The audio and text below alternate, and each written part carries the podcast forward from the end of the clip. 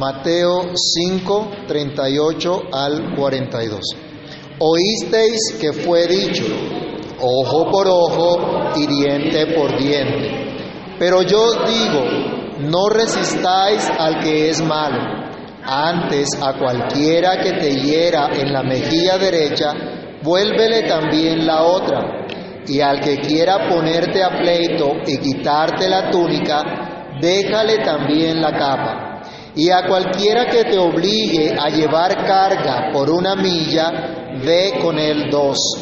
Al que te pida, dale. Y al que quiera tomar de ti prestado, no se lo rehuses.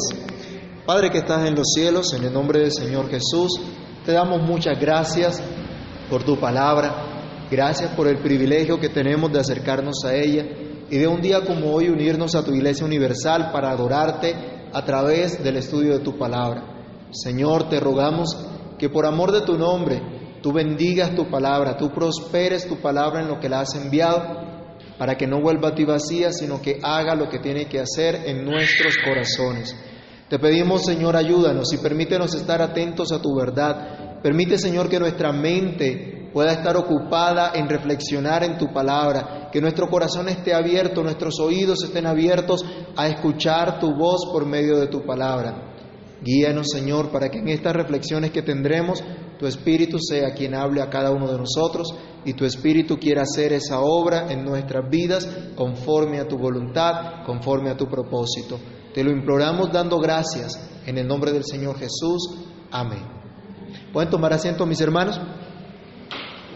Y los que han seguido esta serie del Sermón del Monte hasta aquí, se habrán podido dar cuenta cómo nuestro Señor Jesucristo se ha encargado de dar una interpretación correcta, una interpretación adecuada de la santa ley de Dios, que estaba siendo desvirtuada por la clase dirigente en ese entonces, los profetas eh, de ese entonces, los escribas y fariseos.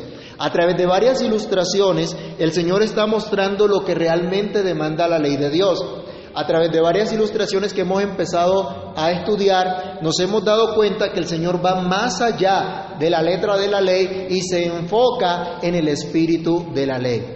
En el Sermón del Monte no encontramos una serie detallada del catálogo de cosas que debemos o no hacer, sino una serie de principios que debemos aplicar en nuestra vida cotidiana. Entonces, estas ilustraciones van creciendo cada vez en las exigencias que la santa ley de Dios nos demanda y que Cristo vino a cumplir, no a abolir, y por lo tanto vino a enseñar a sus seguidores. Ahora el Señor se encuentra llegando al punto crucial de su enseñanza respecto a la actitud que debemos tener para con nosotros mismos si somos realmente seguidores de Cristo, si somos realmente seguidores de aquel que es el ejemplo vivo de esta enseñanza del Sermón del Monte. Y antes de comenzar a reflexionar en todo lo que Cristo nos dice, miremos primero a Cristo. Hoy quiero que miremos antes de todo a aquel que es el ejemplo de todo lo que nos va a hablar. Porque Él es nuestro máximo ejemplo y nuestra máxima ilustración. A través de Él Dios se ha revelado a nosotros. Vayamos a Filipenses capítulo 2 y leamos del verso 5 al verso 8. Filipenses 2, 5 al 8. Todos en Filipenses 2, 5 al 8. ¿Qué nos dice? Todos. Haya pues en vosotros este sentir que hubo también en Cristo Jesús, el cual siendo en forma de Dios, no estimó el ser igual a Dios como cosa a que aferrarse, sino que se despojó a sí mismo, tomando forma de siervo, hecho semejante a los hombres, y estando en la condición de hombre, se humilló a sí mismo, haciéndose obediente hasta la muerte y muerte de cruz.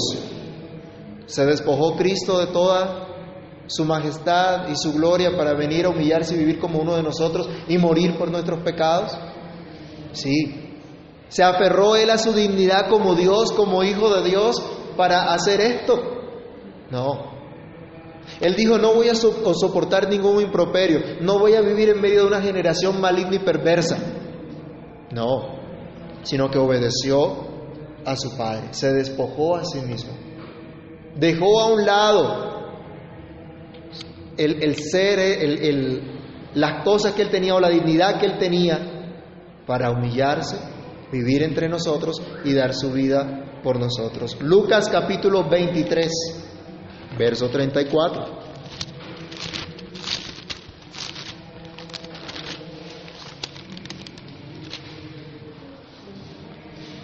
Lucas 23, 34. Estando en la cruz, sufriendo todos los improperios, sufriendo los horrores del infierno, como dice el credo apostólico, estando allí colgado, llevando el pecado de todos nosotros, y escuchando las injurias de los incrédulos que hacía Cristo, Jesús decía, Padre, perdónalos porque no saben lo que hacen. Y repartieron entre sí sus vestidos echando suertes. ¿Qué hizo Cristo? Amenazó allí en la cruz diciendo, cuando yo resucite vendrá el juicio sobre ustedes. Pidió perdón por aquellos que lo estaban injuriando. Pidió perdón por aquellos que no le conocían, por aquellos que estaban en su pecado y continuaban en su pecado. Pidió misericordia por ellos. Y miren que Dios escuchó esa oración, porque se acuerdan cuando Pedro predica a multitud de judíos el día que se añadieron como tres mil personas a la iglesia. Él le dijo, ustedes mataron al Señor Jesús. Y luego ellos dice que se compungieron, ¿qué haremos? Y la respuesta de Pedro, cree en el Señor Jesucristo. Crean en Él porque para ustedes es la promesa, para sus hijos, para todos cuantos el Señor nuestro Dios llamare. Pero Cristo en la cruz oró por aquellos que estaban dañándole, injuriándole, ofendiéndole, desconociendo su dignidad. ¿Y qué nos dice a nosotros? Primera de Pedro, capítulo 2, verso 21 al 24. ¿Esto qué nos enseña a nosotros? Y el apóstol Pedro, ¿qué vio de todo esto? ¿Qué aprendió de todo esto que debe tener la iglesia del Señor? Primera epístola del apóstol Pedro, capítulo 2, del verso 21 al 24. Leamos.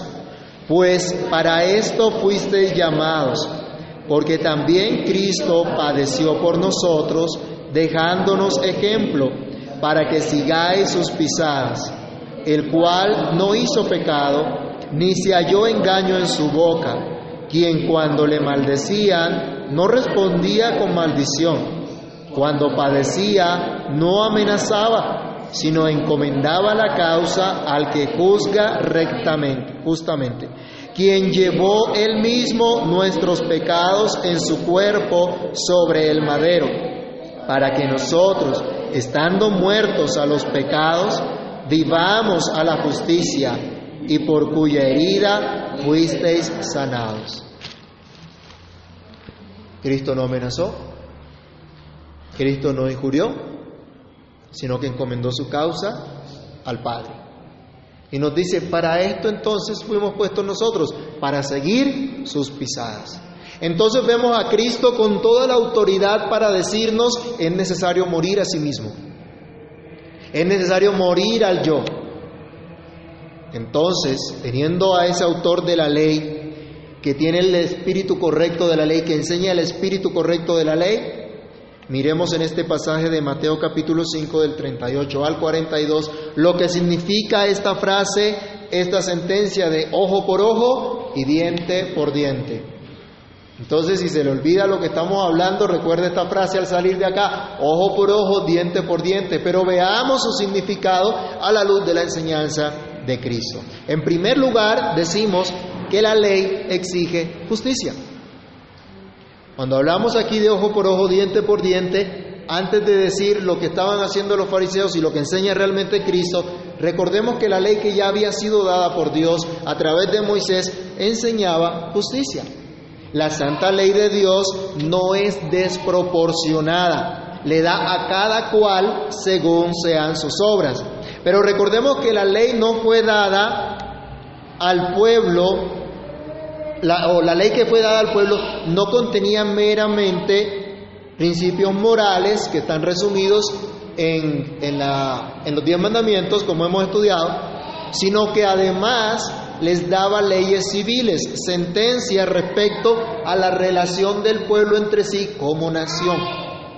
Toda nación tiene leyes civiles. Toda nación tiene leyes que, que están normalizando la conducta o que están colocando la conducta dentro de un marco de armonía que pueda vivir como sociedad, como nación. El pueblo de Dios, el pueblo de Israel, era una teocracia, por lo tanto su legislador era Dios, su gobernador era Dios.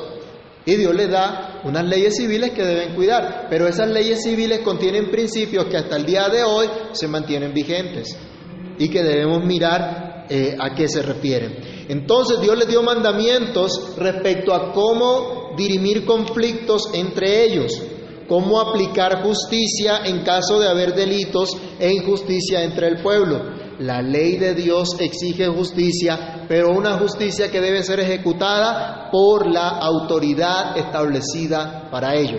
Vamos a ver Éxodo 21 del 12 al 15 y Deuteronomio 19 del 16 al 21, pasajes que nos muestran la exigencia de la ley que debe ser ejecutada por las autoridades.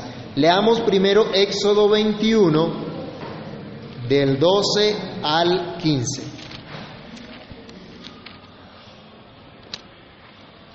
El que hiere a alguno haciéndole así morir, él morirá. Mas el que no pretendía herirlo, sino que Dios lo puso en sus manos, entonces yo te señalaré, te señalaré lugar al cual ha de huir. Pero si alguno se ensoberbeciere contra su prójimo y lo matare con alevosía, de mi altar lo quitarás para que muera. El que hiriere a su padre o a su madre morirá. Asimismo, el que robare una, una persona y la vendiere, o si fuere hallada en sus manos, morirá. Igualmente, el que maldijere a su padre o a su madre, morirá. Además, si algunos riñeren y uno hiriere a su prójimo con piedra o con el puño, y éste no muriere pero cayere en cama, si se levantare y anduviese fuera sobre su báculo, entonces será absuelto el que lo hirió.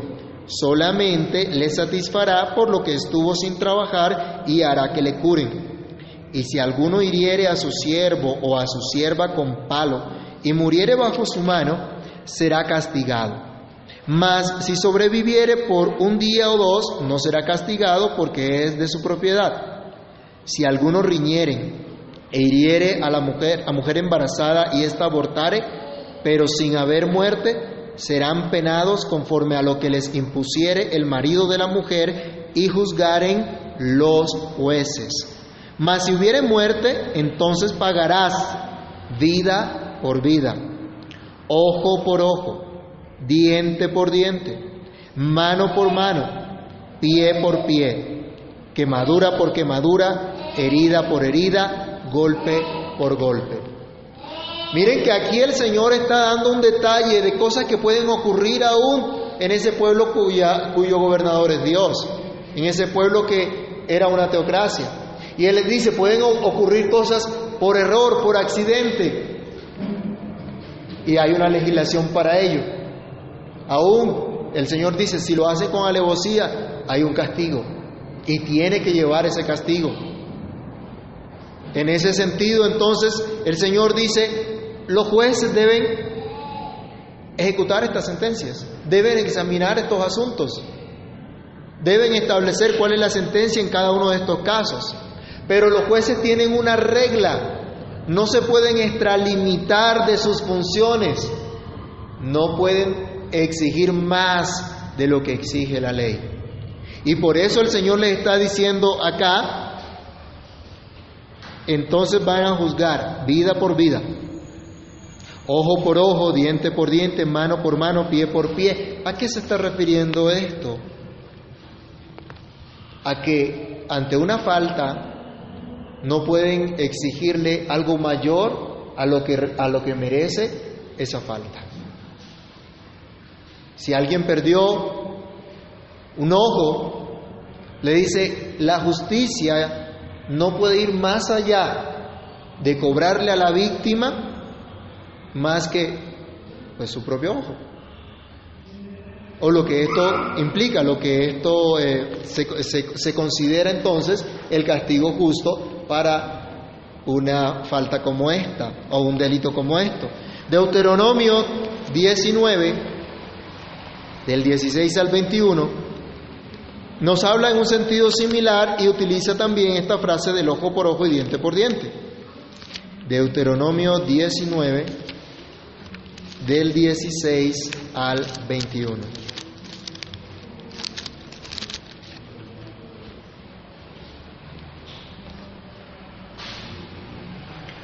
Cuando se levantare testigo falso contra alguno para testificar contra él, entonces los dos litigantes se presentarán delante de quién? De Jehová y delante de los sacerdotes y de los jueces que hubieren en aquellos días. Y los jueces inquirirán bien. Y si aquel testigo resultare falso, y hubiese acusado falsamente a su hermano, entonces haréis a él como él pensó hacer a su hermano, y quitarás el mal de en medio de ti. Y los que quedaren oirán y temerán, y no volverán a hacer más una maldad semejante en medio de ti. Y no le compadecerás, vida por vida, ojo por ojo, diente por diente, mano por mano, pie por pie. ¿Quién tenía que ejecutar entonces esta justicia? ¿Cada persona individual? No, los jueces. Eran los jueces los encargados de hacer esto tal como Dios lo instituyó. ¿Se acuerdan de Éxodo 18? De los versos 14 al 26 en Éxodo 18. Usted encuentra que Jetro, el suegro de, Moisés, vio cómo Moisés se sentaba desde la mañana y hasta la tarde juzgando al pueblo. Le decía, vas a desfallecer tú y todo tu pueblo contigo. No hagas esto. Las cosas mayores, las causas mayores, llévalas tú a Dios y enséñales a, los jueces cómo tienen que juzgar. Y dice que Moisés lo hizo así y puso hombres de verdad que aborrecieran la avaricia, que aborrecieran toda clase de maldad y que pudieran juzgar al pueblo. Y entonces estableció estos jueces que llevaban junto con Moisés la carga de este pueblo. No cualquiera podía imponer las penas y ejecutar las sentencias contra alguna persona. Debía surtirse un debido proceso. Había gente en autoridad que debía aplicar dicha justicia. Esto nos recuerda otra vez, hermanos, que nuestro Dios es un Dios de justicia y un Dios de orden. A nosotros no nos gusta a veces el orden, ¿no? A veces preferimos la anarquía, el desorden, el hacer lo que se nos venga en gana. Pero Dios no es un Dios de anarquía, es un Dios de orden. Los muchachos de hoy, y bueno, por lo general, cuando se está en esa época de la juventud, ¿qué se pretende? Hacer lo que se viene en gana, ¿no? Y hay gente que no quiere salir de ahí y llega viejo y todavía quiere hacer lo que le viene en gana. Y no se quiere someter a las autoridades y no quiere hacer las cosas que corresponden como deben ser. Dios es un Dios de justicia, es un Dios de orden. Por eso los creyentes no pueden hacer cosa distinta a respetar la ley y el orden. Los cristianos no pueden promover la anarquía ni la rebelión.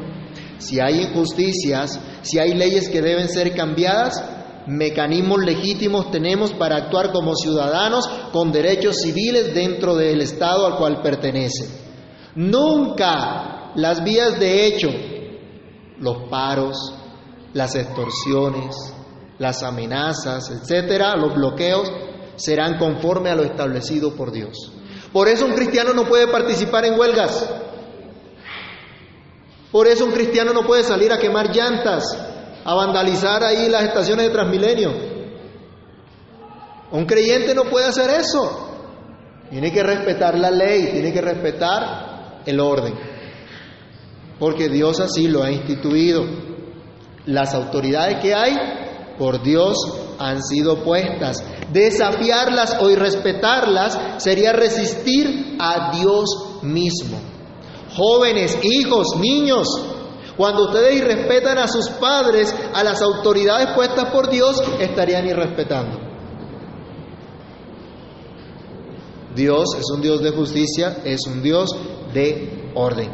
La ley de Dios exige la aplicación de justicia con sentido de proporcionalidad. Estos textos que acabamos de leer de Éxodo y de Deuteronomio nos muestran el ojo por ojo y el diente por diente está en un contexto de proporcionalidad. No está diciendo que tú te tienes que cobrar cada ofensa. Está diciendo que cuando hay una falta, la ley se establece que no sea mayor el castigo a lo que esa falta merece es proporcional. Es decir, que se actúe sin exceder, pero también sin menoscabar las exigencias de la justicia.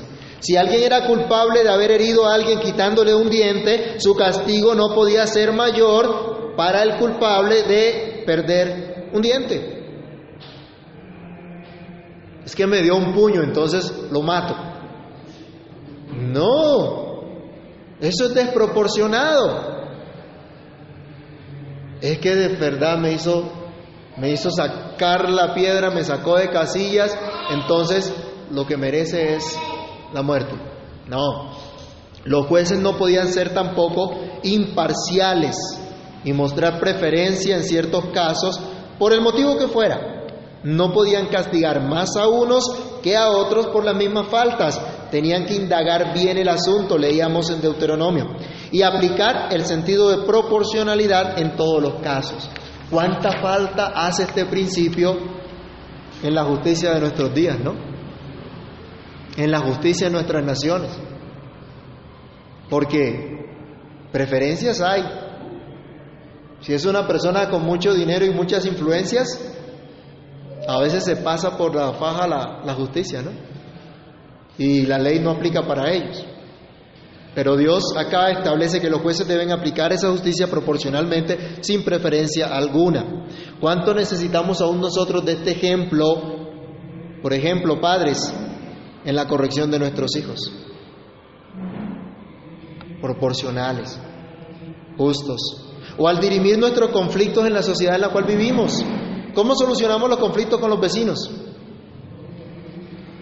O no tenemos conflicto con los vecinos no nos hacen ruido, no molestan para nada, todo es paz y amor. Eh, yo creo que no, yo creo que no siempre. Bueno, Dios ha dado este principio de proporcionalidad en la justicia, ejecutada por la autoridad legítima, buscando controlar y evitar los abusos y la justicia por mano propia. ¿Cuánta gente se ha tomado la justicia por mano propia? En la época de Moisés había una costumbre que la gente hacía justicia por mano propia. Y entonces la legislación viene a controlar, a frenar esos abusos, ese pecado. Entonces miren el contexto de cuando se impone este, esta ley del ojo por ojo y diente por diente. Está buscando frenar estos abusos, controlar los excesos de ira, de violencia y deseos de venganza. Nadie está autorizado para ejecutar justicia por propia mano. Eso es responsabilidad de las autoridades competentes para ello, quienes deben actuar de forma imparcial y con sentido de proporcionalidad. Esta ley buscaba entonces frenar, controlar el pecado. Dios ha dado disposiciones para frenar el pecado. De modo que podemos ver a la luz de este pasaje que lo que Dios está eh, demostrando aquí no es que yo pueda hacer justicia por mano propia, sino que la justicia tiene que estar en manos de los que son competentes para ello. Pero más adelante el Señor nos dice, no resistáis al que es malo. Esto no quiere decir que debemos pensar entonces en que no va a haber policía, no va a haber ejército, porque como no hay que resistir al que es malo, ¿para qué vamos a meter presa a la gente que hace cosas malas? No, o que no hayan jueces, que no haya autoridad. Los jueces, las autoridades son instrumentos de Dios para restringir la maldad. Y debemos respetarlos como tal. Pueden repasar en casa Romanos 13 del 1 al 8 donde se nos dice que nos sometamos a toda autoridad porque son puestas por Dios. En este sentido, entonces debemos anotar que la instrucción del Sermón del Monte es para la aplicación de las relaciones personales del creyente, no son para el mundo incrédulo. Y esto deben tenerlo bien presente, mis hermanos. El Señor no le está hablando aquí al mundo pagano y que aborrece a Dios. Yo no puedo salir de acá y decir entonces a la sociedad y a mi vecino, no, no, denunciemos los robos, no denunciemos las violaciones, porque Dios dice que no recitamos al que es malo. No, esas personas no son creyentes, no tienen el temor de Dios en su corazón y hay que frenar esa maldad para que podamos vivir en algo de armonía en medio de la sociedad. No denunciemos a los políticos corruptos porque Dios dice que no resistamos al que es malo. No, hay un Estado social de derecho y debemos propender porque todo sea conforme a la ley que existe. Entonces debemos utilizar los mecanismos legales para ello. El Señor acá está enfocándose a nuestras relaciones personales, a lo que somos como creyentes en lo que vivimos a diario. Las conductas delictivas tienen unas leyes que las frenan, que las restringen para poder llevar así una vida mejor. Pero ¿qué pasaba con esta enseñanza, con el espíritu de la ley? Los escribas y los fariseos eran culpables de torcerla. Y esto nos lleva a nuestra segunda reflexión. La falsa enseñanza estimula la venganza y el odio.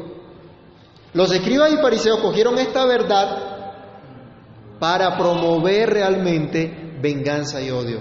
Ellos insistían en sus derechos, insistían en la retribución personal, insistían en el sentido de la letra de la ley y no del espíritu de la ley.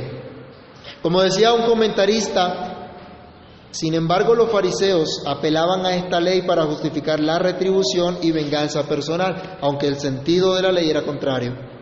A la luz de lo, dicho por el Señor Jesucristo en este pasaje encontramos algo muy distinto a buscar retaliación, a buscar venganza. La falsa enseñanza nos dice, tienes derechos que debes hacer valer. Tienes autoestima que debes hacer respetar. Nadie puede pasar por encima de ti, debes exigir. La falsa enseñanza desvirtúa por completo el propósito de la ley de Dios al exigir esa retribución personal. También al enfatizar la exigencia de los derechos pero no de los deberes. ¿No escuchamos en nuestra sociedad hoy día que gritan por los derechos? Y hay derecho a todo, ¿no? Ahora dicen que todo es un derecho. Así piensen locuras, dicen tengo derecho a pensar esa locura. Con su falsa enseñanza, los escribas y fariseos insistían en, las, en la exigencia de sus derechos, de hacerlo valer a toda costa. Si se iban a pleito, tenían que exigir la defensa de sus derechos, de sus posesiones. ¿No hemos identificado también nosotros, aún al, citar esta, que hasta se citan las escrituras para hacer valer nuestros derechos en el marco de nuestras relaciones personales? ¿No nos ha pasado? ¿No es tal vez una de las razones de los conflictos de pareja que tenemos? ¿Insistir en nuestros derechos? Es que es lo que yo pienso y tienes que respetarlo. Es que yo creo que así tiene que hacerse. Insistimos en esto y peleamos por esto. Todo el mundo exige sus derechos, pero no están comprometidos con sus deberes.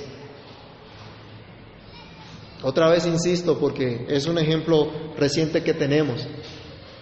Las vías de hecho que utilizaron los estudiantes, ¿no? Y derecho y derecho y derecho. ¿Y dónde están sus deberes? Su deber de retribuir a la sociedad, de estudiar y estudiar como corresponde, para ser gente de bien que aporte a su sociedad, que retribuya a la sociedad. ¿Es acaso retribución a la sociedad destruir los bienes públicos y gritar tengo derecho a la educación? Eso es inconsistente. Eso no tiene razón de ser. Todo el mundo insiste en derechos, no en deberes. ¿Qué exigimos los esposos? ¿Qué exigen las esposas? ¿Qué exigen los padres? ¿Qué exigen los hijos? ¿Qué siguen los empleados o los empleadores? ¿En qué estamos insistiendo nosotros?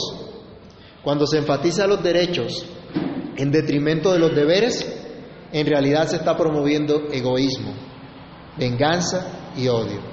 Se dice, por ejemplo, tengo derecho a estar indignado, tengo derecho a odiar y no perdonar, tengo derecho a que me pidan perdón, tengo derecho a que me paguen con interés en lo que me deben, así se queden en la calle. O tengo derecho a que me, el Estado me mantenga y me dé todo gratis. ¿Han escuchado algo así?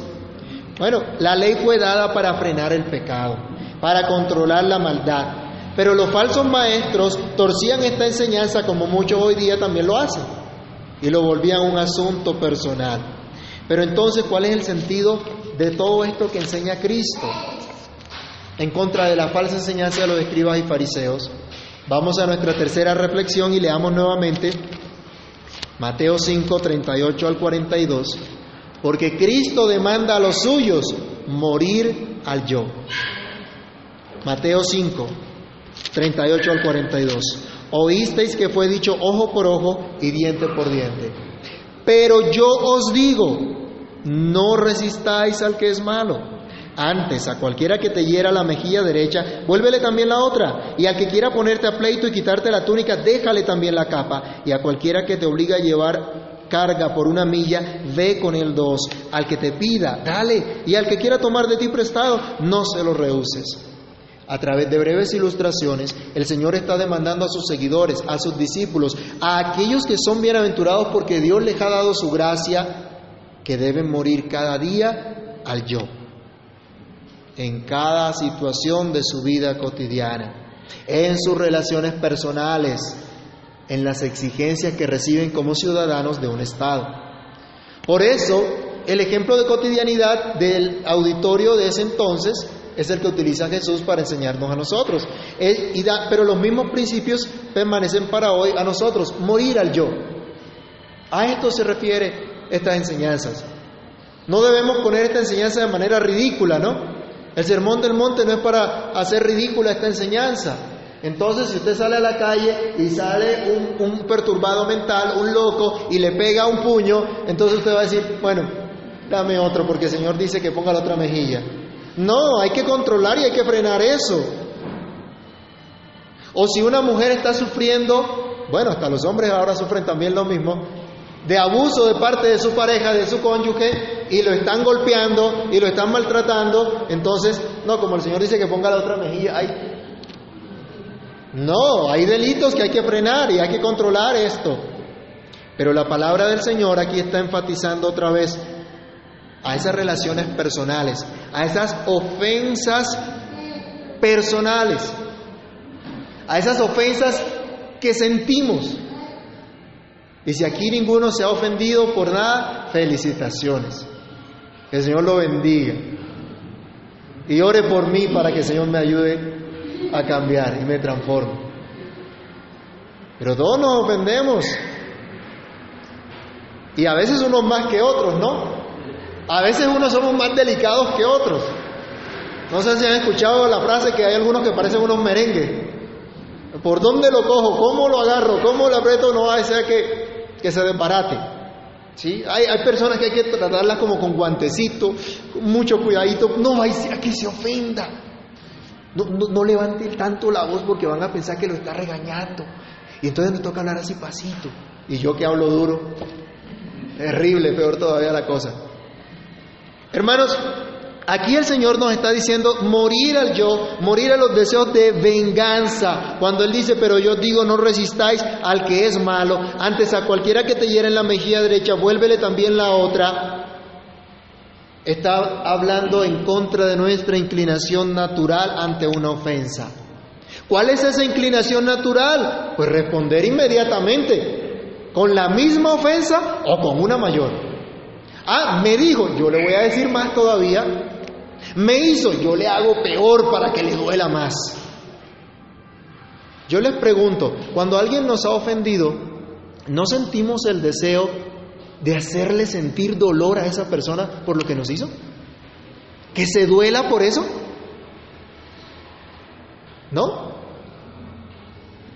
Si lo sentimos, hermanos, no debemos enorgullecernos de eso. Debemos arrepentirnos y pedirle perdón al Señor. Porque contra eso es que nos está hablando Cristo. Contra ese deseo, contra esas miradas, palabras, gestos y hasta golpes si fuera el caso. Y cualquier acción que produzca satisfacción en nosotros al hacerle daño a la otra persona. Hay palabras muy hirientes. No necesariamente tienen que ser palabras vulgares, pero son palabras hirientes que destruyen. Y como ya vimos, el Señor dijo, no matarás, pero si aborreces a tu hermano, si le dices a tu hermano, si ofendes a tu hermano, ya lo estás matando. El Señor está hablando en contra de esa actitud de responder inmediatamente ante una ofensa. Nuestro deseo natural ante alguien que nos quiere quitar algo, cualquier posesión, ya sea interna, ya sea externa, es defendernos y responder con resentimiento y rencor ante tal intento. Por eso le está diciendo, si te hieren en una mejilla, ponle la otra. Si te quiere quitar la, prenda exterior, la capa, dice, la, la prenda interior, la camisa, dele también la capa, dele también el saco. Que esté dispuesto aún a renunciar a sus cosas, a sus pertenencias, sin rencor.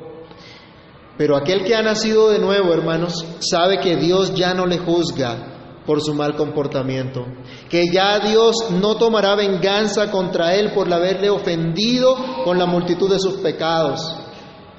El que ha nacido de nuevo tiene una actitud diferente ante las injusticias y ofensas que pueda recibir en sus relaciones personales. Cristo lo lleva a, tener, como dice Martin Lloyd Jones, un espíritu que no se ofenda fácilmente por estas cosas, que no busque represalias inmediatas, que aprendamos a ser indiferentes ante eso. Miren los niños, a ver niños, los que están acá, cuando alguien les quita un juguete, ¿ustedes se ponen muy contentos? No, ¿verdad? ¿Y cómo reaccionan? ¿Mm? Le dicen al hermanito, gracias por quitarme el juguete. O hermanito, por favor, ¿me devuelves el juguete? Yo creo que no. Algunos van sacando el puño de una vez. O pegando el grito. Porque le quitaron sus cosas. Bueno. Y nosotros como adultos, ¿nos ofendemos? ¿Y qué actitud tomamos? Me dijo yo no me dejo porque es que yo no soy mudo. Y si me dio peor porque yo no soy manco. Esa es la actitud que debemos tomar. No, eso no es lo que el Señor está diciendo. El Señor nos quiere llevar a que seamos indiferentes a esas ofensas. Ese es el camino que el Señor nos ha trazado. ¿Se acuerdan lo que leíamos al principio? ¿Qué era lo que el Señor decía ante aquellos que lo miraban en la cruz y que lo injuriaban? ¿Qué fue lo que dijo el Señor? Perdónalos, porque no saben lo que hacen. Esto entonces significa que debemos descansar en el Dios soberano que tiene cuidado de su pueblo y por lo tanto aprender a entregar todas las cosas a aquel que juzga rectamente en toda situación, atendiendo el mandamiento y creyendo la promesa de Dios al respecto. Veamos algunos pasajes, por favor. Levítico 19, 18. ¿Cuál es el mandamiento de Dios? Rápidamente, ¿qué nos dice Levítico 19, 18? ¿Quién lo tiene?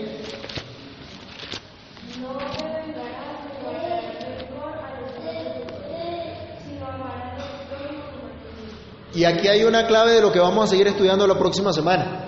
El Señor está diciendo, no vas a tomar venganza, al contrario, vas a amar. Esa sí no me gustó mucho, ¿no? Porque nuestro sentido natural es tomar venganza. Pero aquí dice el Señor, no, tienes que aprender a amar, no a buscar venganza. Proverbio 20, 22.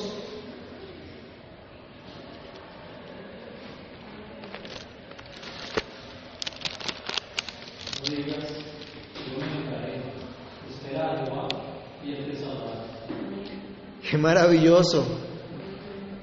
No necesitas defenderte, no necesitas tomar venganza. Dios te hace justicia.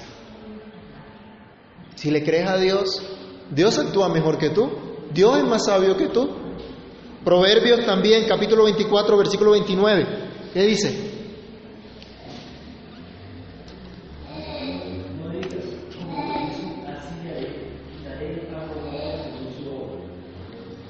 No digas yo le voy a dar el pago. Eso lo hace Dios. Romanos 12, 19. Hermanos, no se venguen ustedes mismos. Nos dice Pablo.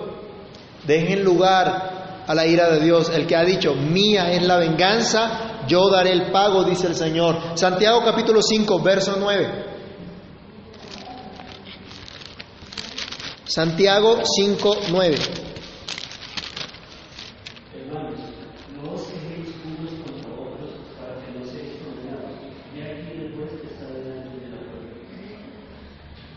No se queje. Uy, pero nos encanta quejarnos, ¿no?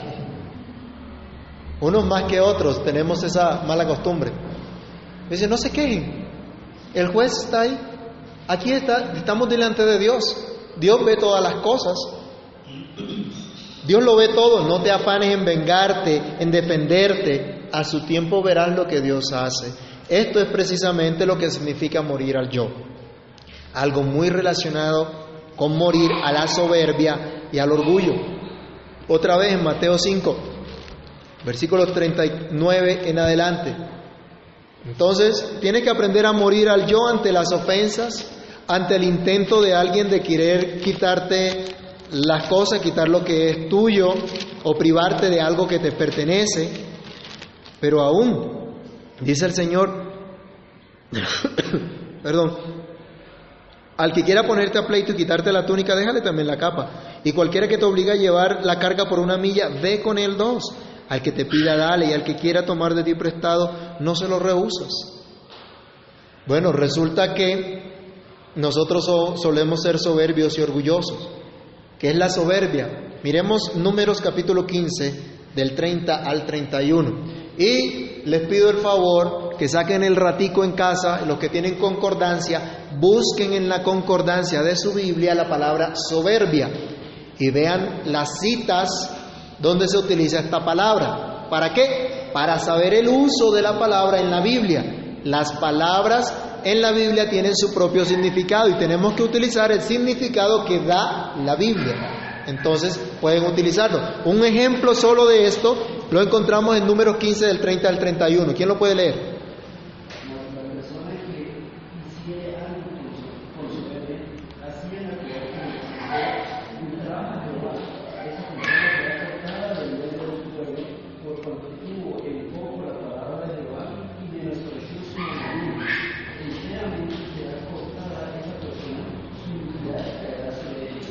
¿Qué hace una persona soberbia frente a la ley de Dios? La menosprecia, la rechaza, la desobedece. Entonces cuando nosotros desobedecemos, ¿cómo estamos actuando? Soberbia.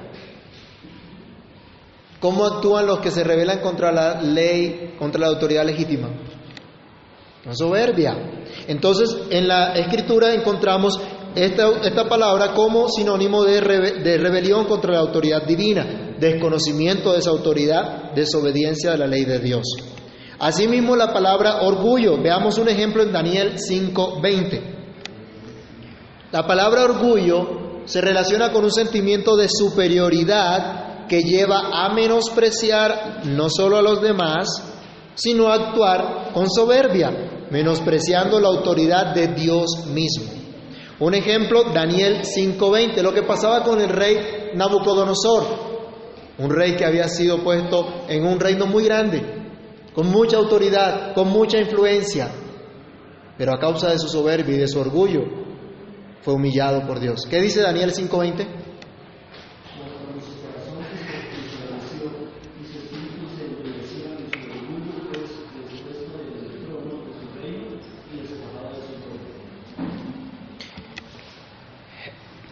Teniendo el significado de soberbia y orgullo en este contexto, cuando nosotros insistimos más en nuestros derechos que en nuestros deberes, cuando nosotros insistimos en vengarnos y hacer justicia por mano propia, cuando albergamos odio en nuestro corazón y respondemos con agravios, estamos yendo en contra del espíritu de la ley de Dios que nos pide precisamente morir a eso, a la soberbia y al orgullo. Que te obliguen a prestar un servicio legal. ¿Cuántos han estado en desacuerdo con el servicio militar? No, no hay que prestar el servicio militar. Y hay que cambiar leyes. O que te obliguen a pagar impuestos para que se los roben. Que suban ahorita los pasajes de Transmilenio y con ese servicio tan malo que debas comportarte dentro de un marco de legalidad estricto y a veces injusto, son cosas que hieren tu orgullo. Dices, yo no merezco esto, a mí me tienen que tratar con dignidad y con respeto porque es que yo soy don fulano o soy un ciudadano que la ley le establece derechos. Bueno, estas son cosas que el Señor nos llama a morir, atendiendo nuestros deberes atendiendo nuestros requerimientos legales e incluso yendo más allá, sin odio, sin amargura o enojo, voluntariamente y con alegría. Si los romanos en la época del Señor Jesús obligaban a alguien a que llevara una carga por una milla, el Señor les decía, pues vaya dos, camine dos, con alegría. Es un requerimiento legal. Y nosotros pagamos con alegría el predial, ¿cierto? La valorización y todas estas cosas. Bueno, tenemos que aprender a hacerlo. Tenemos que aprender a hacerlo. Para la gloria de Dios. Trabajamos con alegría con esos jefes exigentes, con esos jefes que a veces nos tratan a las patadas. ¿Mm? Bueno, hay requerimientos legales que debemos cumplir, aceptar voluntariamente con alegría para que la gente vea algo diferente en nosotros, para que vea al pueblo de Dios distinto. Finalmente el Señor nos llama a morir al egoísmo. Si alguien te pide, dale. Ah, bueno, entonces ahora que salgas y sale un, un vago, un vicioso, pidiéndole moneda, entonces te saca el billete de 50 y, y se lo da. No, no podemos hacer ridícula la enseñanza. A esto no se refiere, porque sabemos qué va a hacer esa persona con esa plata. Pues va a seguir en vicio, no debemos patrocinar esas cosas. No debemos hacer eso, no debemos apoyar eso. Pero a lo que se refiere el Señor aquí, a ese sentimiento de poseer y no ceder por ninguna circunstancia lo que es mío. El Señor no nos dice acá que le demos dinero a los que no trabajan, ¿Se acuerda que dice 2 Tesalonicenses 3:10? ¿Qué dice el apóstol Pablo respecto al que no quiera trabajar? Que no coma. Ay, pero el gobierno me tiene que dar comida gratis. ¿Cuál gobierno?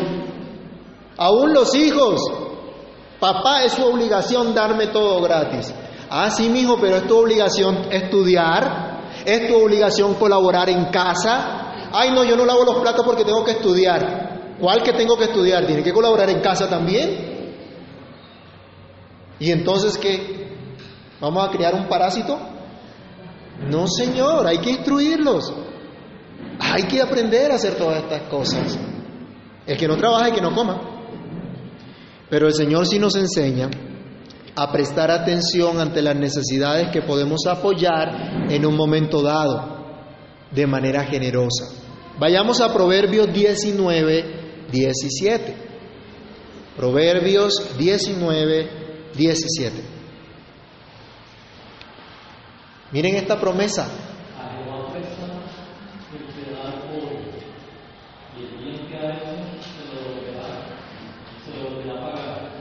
¿Quién es el que te va a recompensar por ayudar al necesitado?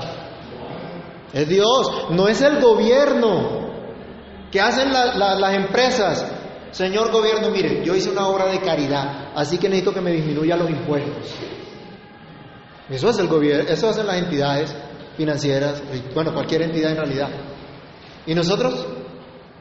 ¿Tenemos que hacer lo mismo? O anunciar, tocar trompeta, es que yo le di a fulano de tal tanto. No, no tienes que hacerlo, el Señor también nos va a instruir. Que no sepa tu mano derecha lo que hizo tu izquierda. Lo haces para Dios. Acá el Señor nos está enseñando a que de acuerdo a nuestras posibilidades, conforme Dios nos haya prosperado, atendamos también las necesidades de otros, sin hacernos los sordos o como que no es con nosotros. Veamos otro ejemplo, Primera de Juan, capítulo 3, del verso 17 al 18. ¿A qué nos instruye el apóstol Juan? Primera carta del apóstol Juan, capítulo 3, del verso 17 al 18.